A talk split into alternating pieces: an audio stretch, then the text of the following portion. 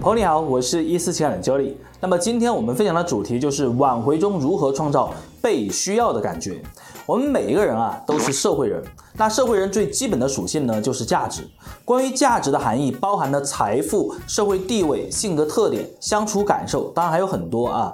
不同的人呢在一起，彼此需要的价值呢不一样。你常常就会发现，那些能够走得长远的关系啊，双方都能够提供对方所需要的价值。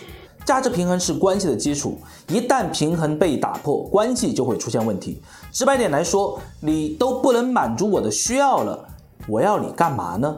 所以，当价值失衡的时候啊，我们的关系就会出现问题，轻则小吵小闹，重则分手离开。特别是当危机出现的时候呢，我们如何创造被需要的感觉呢？今天我们就来聊一下。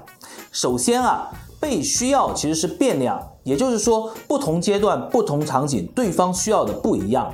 我们来看一个形象点的例子啊，假设你的经济条件不是很好，家庭也比较一般，那么你选择对象的时候呢，你首先考虑的是对方的社会价值，也就是说，对方有稳定的经济基础，有较好的社会地位，这个是你的基本需要。假设你的经济条件还不错啊，家庭条件也很好，那么你就更加看重的就是对方的人品和相处的时候的感觉了。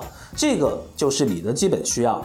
用查漏补缺的原理来看呢，越是缺少什么，越是需要什么。在情感挽回当中啊，当两个人的关系停滞不前的时候呢，不妨来看一看这个阶段对方需要的是什么，你能够给对方提供是什么价值。这个是破冰和互动的思路。举例来说，如果你了解到此时此刻对方经济方面出了一些问题，比如炒股亏了一大笔钱，你就可以从三个方面来着手。第一，了解到近期的行情走势，特别是所谓的交易类目啊，透露给对方。第二，介绍身边的大牛给对方，给到一些操作的建议。第三，当对方接招之后啊，力所能及的借钱给对方翻身，这三个方面的操作呢，能够让对方在变得有钱解决当下经济危机上产生对你的感觉。其次啊，被需要是彼此相互的，并不是单方面的。单方面对方需要你，那叫做榨取你的剩余价值。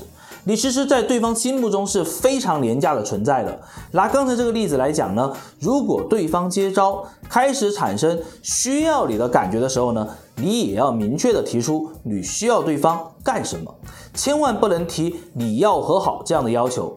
在我看来啊，和好是结果，感觉到位了，自然结果也就达成了。这个不是靠一张嘴、一个承诺就能实现的结果。你可以查漏补缺，看看对方能够提供什么给到你，力所能及的范围内呢，提出你的要求。只要是正常人啊，都会得到回馈你的。当对方回馈你的时候呢，你们当下的关系达成平衡。最后呢，被需要是一种升华的感觉，而不是原地踏步的交易。当你们的关系啊暂时达成平衡的时候，你需要不断的去创造被对方需要的契机，然后达成平衡。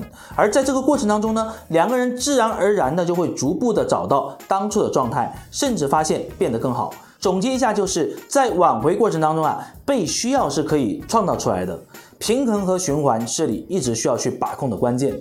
如果觉得今天的内容不错，记得点个关注，我们下期再见。